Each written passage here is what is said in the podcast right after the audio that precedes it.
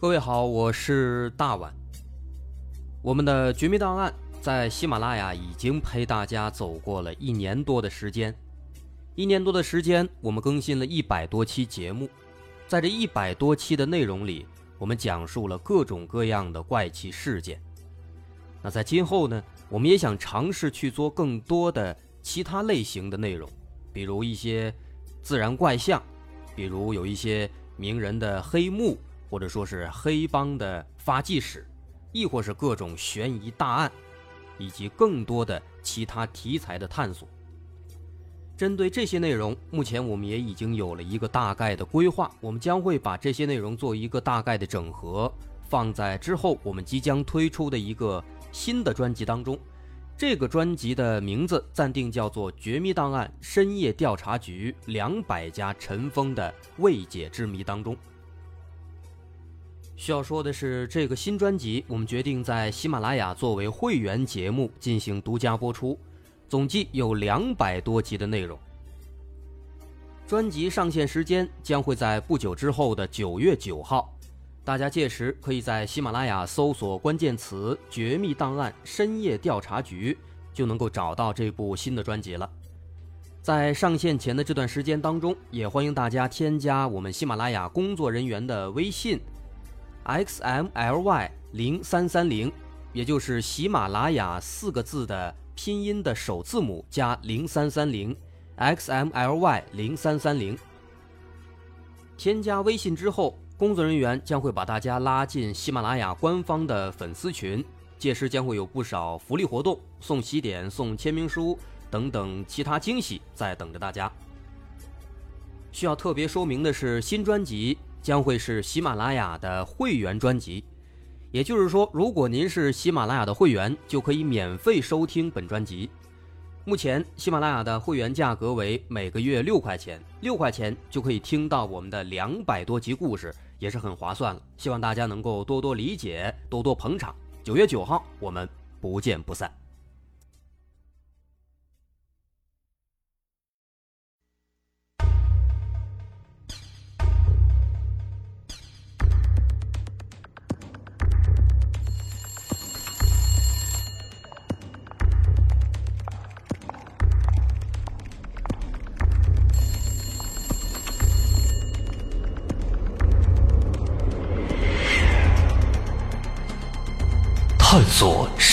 实真相，搜寻幕后真凶。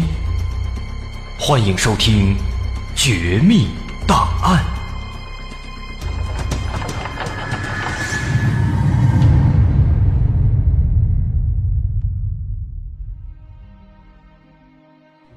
还原事实，探索真相。欢迎来到今天的《绝密档案》，我是大碗。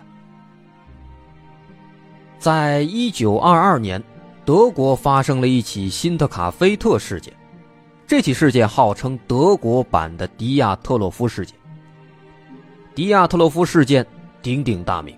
那这起事件和迪亚特洛夫事件一样，它也有着浓郁的灵异的色彩，但同时它又确确实实是一起残忍的凶杀案件。更进一步讲，这是一起悬案。这起事件之所以叫做辛特卡菲特事件，是因为这起事件它发生的地点位于德国的一个农场，这个农场叫辛特卡菲特农场。那这个农场它的大概位置，咱们有必要介绍一下，位于德国巴伐利亚州的两座小城市之间，这两座小城市分别叫英格尔施塔特和施罗本豪森。这辛特卡菲特农场。就在这两座城市中间交界的地方，那这个位置呢，听起来好像是很偏僻，但其实它并不算太偏。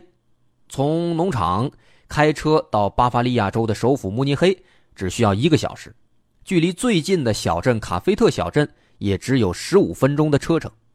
啊，因为当时那个年代，德国那边那块地区都是在生产农业，有很多类似的农场，啊，地广人稀嘛。这起事件的死者呢，就住在这座农场当中。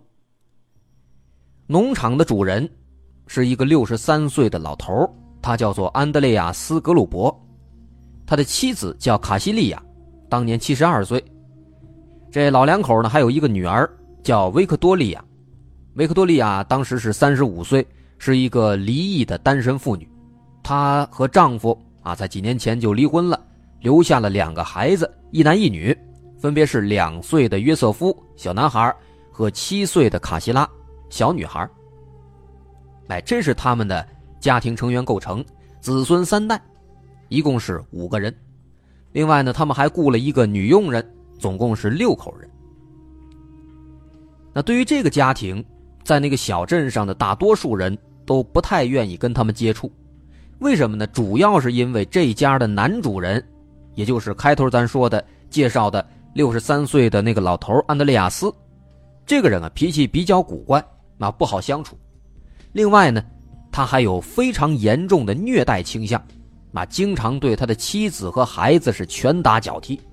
说本来这个安德烈亚斯呢，年轻的时候他是有三个孩子，但是啊，除了这个维克多利亚之外，另外其他两个孩子因为先天体质不太好，再加上他光虐待，所以早早的夭折了。那维克多利亚是唯一的一个幸存者啊，唯一的一个孩子了。不过呢，虽然说啊，他作为唯一的幸存的孩子，但是维克多利亚其实也不算是幸运的。为什么？因为镇子上所有的居民都认为，维克多利亚那个两岁的小儿子约瑟夫，都说这个约瑟夫其实是安德烈亚斯和维克多利亚父女乱伦之后生下的孩子。所以说，这个家庭当中他如此奇葩混乱的这个情况。就让镇子里面的人对他们都是敬而远之，那么也因此呢，后来他们家出事之后，过了很久，过了好几天啊，才被人们发现。那介绍完了这座农场和住在里面的人，接下来我们要进入正题，看看当年到底发生了什么。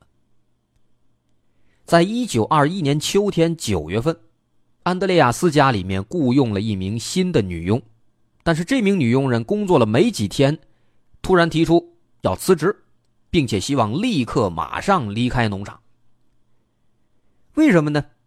这个主人安德烈亚斯也非常奇怪，就问他，这个女佣人就回答说：“说他认为安德烈亚斯的家里面闹鬼。”安德烈亚斯听了之后感到非常诧异，因为他并没有发现过任何异常情况。但是这个女佣说呢，在这个农场里面。他经常会听到一些莫名其妙的脚步声，或者是一些奇怪的类似于叹气的声音。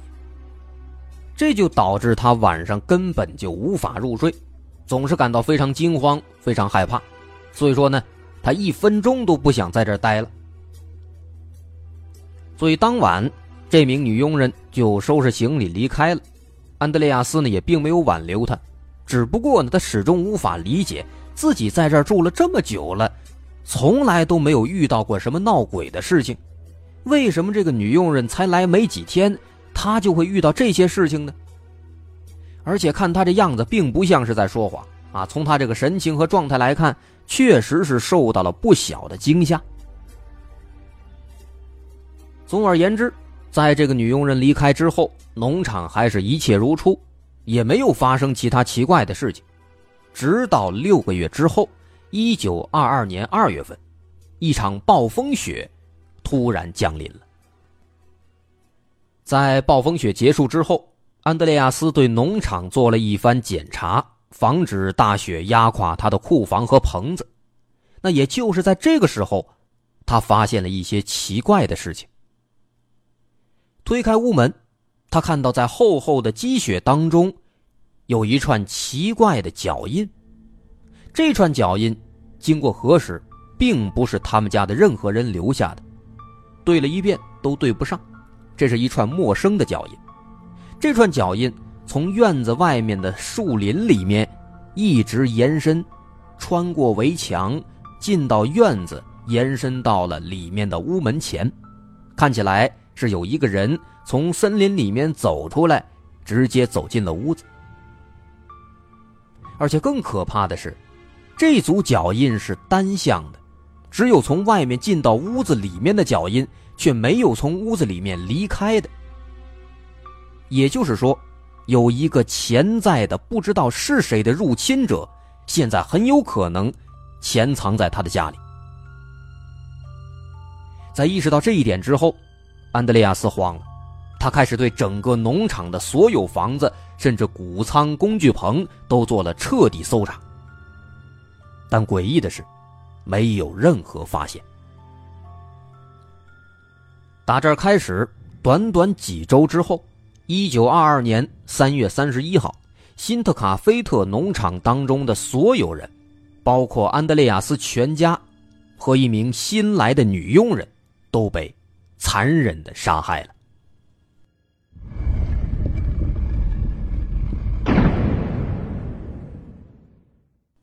在那起惨案发生的几天之前，一九二二年三月中旬，曾经有一位朋友来拜访安德烈亚斯。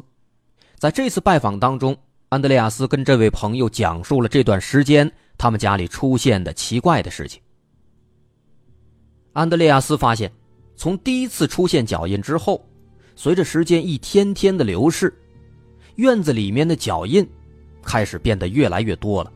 几乎每天早晨起来都会发现有新的脚印，而且全部都是从外面的树林里面单方向延伸到他家门口。面对这些越来越多的脚印，安德烈亚斯非常害怕。他在每一个屋子里面都准备了武器，放了斧子、钉耙等等工具。作为应急，他曾经也追踪过这些脚印，他沿着脚印往回走，想看看脚印的主人到底是从哪儿过来的。但是诡异的是，往往这脚印追着追着，这些脚印就在地面上消失不见了。那么换句话说，就好像是脚印的主人是从天而降，凭空出现在这里的，然后就开始往前走，一直走到他们家里。根据这位朋友后来的描述，说当时在安德烈亚斯第一次发现脚印的当天晚上，他也听到了奇怪的脚步声，就像之前那个女佣人听到的一样。直到当时听到脚步声，安德烈亚斯这才想起那位女佣人所说的话。女佣人说，她的房子里闹鬼。到这个时候，安德烈亚斯才感到害怕。他赶紧摇醒了旁边睡觉的妻子卡西利亚，拿起床头的猎枪，胆战心惊，慢慢的走出了卧室。但是当他走上阁楼的时候，却没有发现阁楼上有任何人，窗户关的好好的，摆放的家具也都是安然无恙。但是当他下楼回到卧室之后，那脚步声依然在头顶出现。安德烈亚斯吓坏了。和卡西利亚抱在一起，当天晚上彻夜未眠。第二天早晨，安德烈亚斯走出屋门，他看到地面上又出现了更多的一串脚印。他惊恐万分，赶紧回到屋子里，开始检查屋子里面有没有其他人或者其他异常的情况。他来到客厅，却突然发现，在客厅的桌子上多了一份报纸。但是他们全家人都不看报纸，也没有人买报纸，没有人订报纸，而且这份报纸非常干净，没有折痕。看看日期是今天的，应该是刚送来的。那这份报纸属于谁呢？没有人知道。当时他把这些事情告诉这位朋友之后，朋友曾经陪着他到附近的其他农场里询问，但是都没有发现任何异常。所有其他的农场都没有出现类似的事情，只有他们家里发现了这样奇怪的情况。当时回到家之后，他准备再拿上钥匙再出去看看树林里面有没有什么其他情况，但这个时候，他却发现钥匙不见了。这所有的一切事情都充满了诡异的色彩，直到一九二二年三月三十一号的下午。这天下午，他们家新雇佣的女佣人来到了家里。这名女佣人叫玛利亚·巴格纳。一家人对这名女佣人都非常满意，大家高兴地吃了晚餐。但是没有人会知道，在不到十二个小时之后，一个也许是几个人或者其他的什么东西会悄悄潜入到他们家里。当然，这些东西可能早就已经潜伏在他们家了，只不过他们没有发现。总之，在那天晚上，这些未知的凶手残忍地杀害了他们所有的人。这场惨案在那天晚上悄无声息地发生了。之后，直到一周之后，镇上的居民，包括安德烈亚斯的朋友，才感到奇怪，因为这一家人已经好几天没有外出了。安德烈亚斯的孙女已经好几天没有去上学了。邮差也发现他们家的邮箱里面，始终都堆积着很多信，没有人来收。之前和朋友约好的晚宴，他们一家人也没有如约而至。所以最终，他们的几个朋友或其他的热心人，决定聚在一起去他们家里看一看，一探究竟。一共是五六个人。他们聚在一起，在安德烈亚斯家的门前叫了半天，但毫无疑问，没有人回应。于是他们只能够绕到农场的后面，看看有没有其他出口。但是当他们走到后方的马厩的时候，所有人都被眼前的景象惊呆了。在马厩的地面上，安德烈亚斯、他的太太卡西利亚、他的女儿和一个孙女，四个人。全部躺在血泊当中，看起来已经死了有一段时间了。每具尸体的头上都有一道又大又长的伤口，伤口非常深，像是斧子或锄头留下的。另外，甚至还有两具尸体已经被肢解了。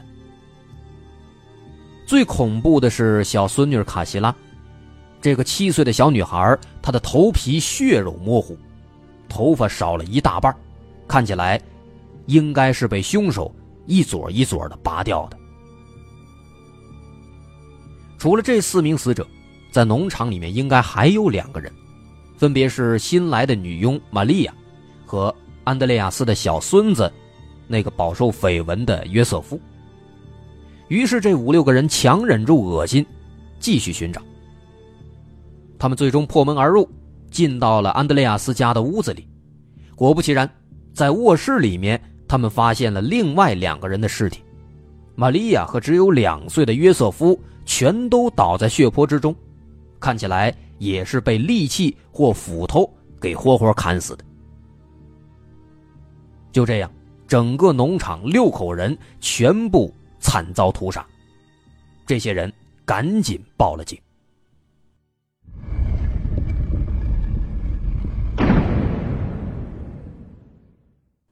之后，警方赶到现场，首先对尸体做了初步尸检，基本确定了六名死者都是被斧子类的钝器击中头部，导致失血过多而死亡的。从伤口的形状和深度进一步推测，凶器应该是一把鹤嘴锄。不过，这把鹤嘴锄在现场并没有被警方发现。根据这些情况，警方推测，凶手应该非常熟悉鹤嘴锄。因为从伤口来看，所有伤口都是精确的击中的头部，而且都是一击毙命，没有一个多余的伤口。因此，也可以推测，凶手有可能也是一个惯犯，或者是经常从事相关劳动的人。再看死者的情况，首先，在马厩里的四具尸体当中，维克多利亚和卡西利亚身上。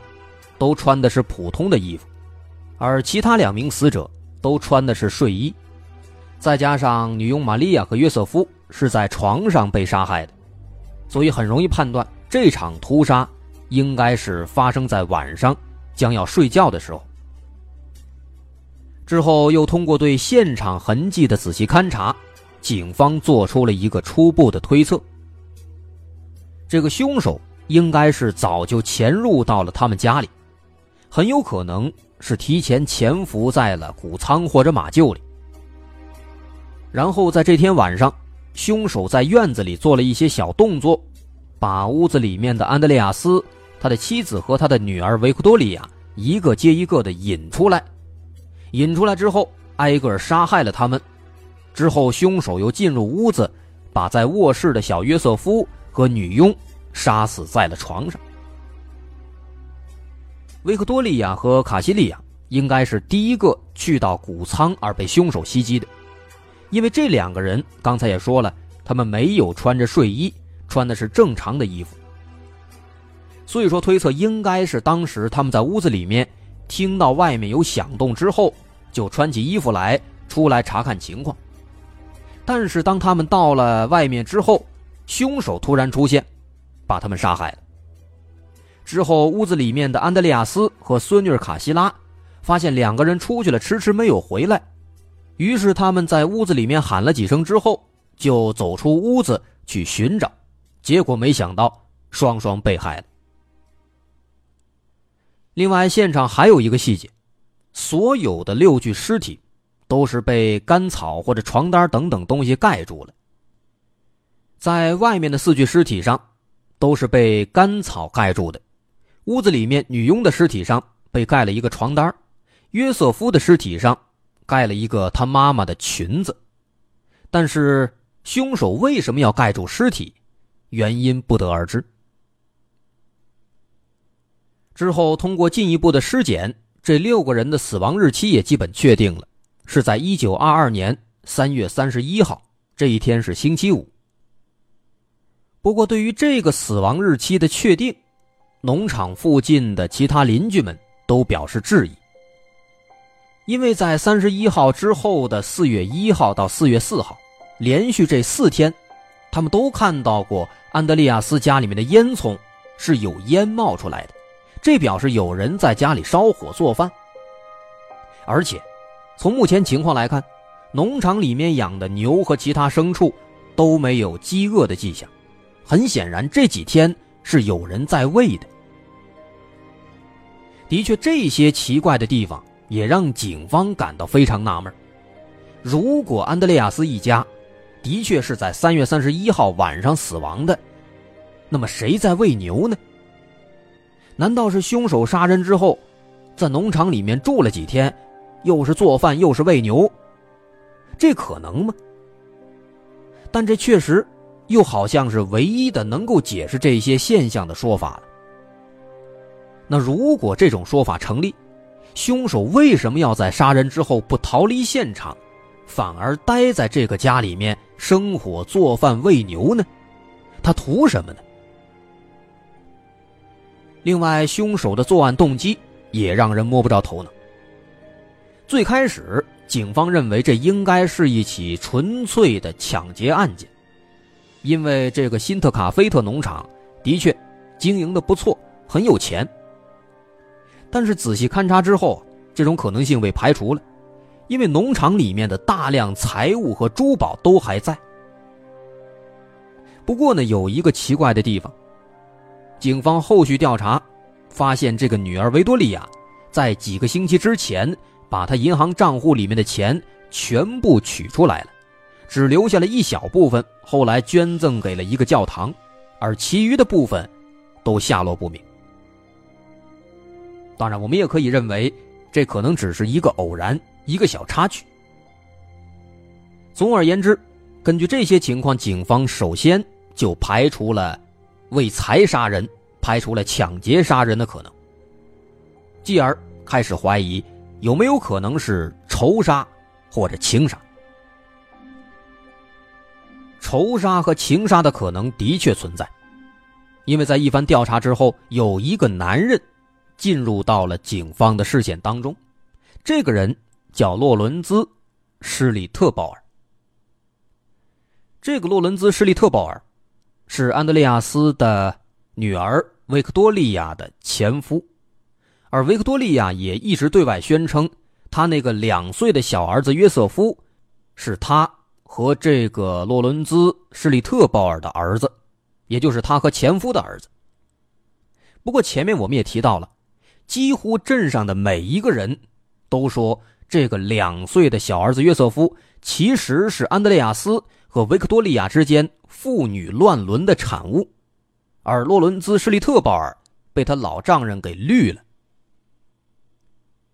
同时，警方调查得知，这个施利特鲍尔和维克多利亚之间的关系一直不好，即便是离婚之后，也经常因为孩子的抚养费用的问题而争吵不止。因此，有理由猜测，施利特鲍尔对安德烈亚斯一家人是怀有恨意的。再加上镇子里面关于约瑟夫的谣言，有可能他认为这一家人应该是始作俑者，所以说他存在报复杀人的动机。另外，警方还发现，施利特鲍尔在案发之前不久再婚了，所以说，警方推测也有可能是因为维克多利亚始终都逼迫施利特鲍尔支付孩子的抚养费用，但是。施利特鲍尔不想支付，另一方面呢，他也再婚了，有可能当时安德烈亚斯一家人对他做了威胁，那么施利特鲍尔为了防止自己的利益和名誉遭到破坏，被迫杀人，这也是有可能的。那除此之外，还有一些其他的小细节，似乎也指向了施利特鲍尔。首先，施利特鲍尔是当时。前去农场查看情况的那些镇民之一，而且，农场谷仓里面养的一条狗，特别不喜欢他，一直对他大叫不止。其次，一起去农场的人后来表示，施利特鲍尔当时看起来似乎对这个血肉模糊的尸体非常淡定，啊，能够镇定的移动尸体查看情况，没有任何厌恶的迹象。更重要的是。在警方到达现场之前，他曾经移动过两具尸体的位置。后来警方问他为什么要移动尸体，他回答说：“想要找到自己的孩子。”的确，这不论是他在现场的行为，还是潜在的犯罪动机，似乎洛伦兹·施利特鲍尔就是凶手。但是遗憾的是，警方没有足够的证据，因此始终都没有把他逮捕。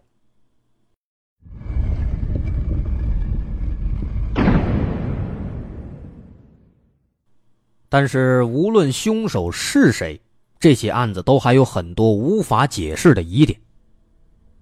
为什么凶手在作案之前要在农场里潜伏那么长的时间呢？当然，之前雪地里的足迹和阁楼那些诡异的脚步声，现在看来有可能也是凶手留下的。至于说为什么那些脚印都是单向的，可能就像很多侦探小说当中写的一样。凶手是踩着来的时候的脚印返回的，但是即便如此，从时间线上，有很多问题也很难让人解释。这个脚印是在二二年二月份一场暴风雪之后才出现的，而一家人遇害的时间是在二二年三月三十一号。如果这个脚印真的是凶手留下的，那么也就意味着凶手在农场里面。潜伏了最少一个月。如果上个辞职的女佣人听到的脚步声也是凶手留下的，那么女佣辞职的时间是在二一年九月份，这也就表示凶手在他们家里潜伏了半年之久。这可能吗？更何况，凶手为什么要在杀人之后又在农场里待了好几天呢？期间还正常的生火、做饭，甚至喂牛，这有什么目的吗？很难想象。对于这起案子，后来警方又持续调查了很多年，但是依旧悬而未决，也让这起看起来有点玄幻的案子，成为了德国上世纪最出名的悬案之一。也因此，它被称为德国版的迪亚特洛夫事件。因为这期间确实有很多灵异色彩的成分在里面。在这起事件之后，那六名受害者的遗体被葬在了附近的韦德赫芬墓园。不过诡异的是，在二战当中，这座墓园被战火破坏了，而这六具尸体也跟着一并消失了。之后人们再怎么找都没有找到了。这座辛特卡菲特农庄。也在一九二三年被铲平，市政府在不远的地方建了一个纪念碑，以供后人凭吊。再后来，这起比较恐怖的凶杀案件还被改编成了一部小说，小说名字叫做《谋杀村》。据说同名电影也有拍摄，大伙感兴趣的话可以自行搜索一下。好，这起德国版的迪亚特洛夫事件，今天咱们就说到这儿。我是大碗，如果您喜欢，可以关注我的微信公众号，在微信搜索“大碗说故事”，点击关注即可。好，咱们。下回再见。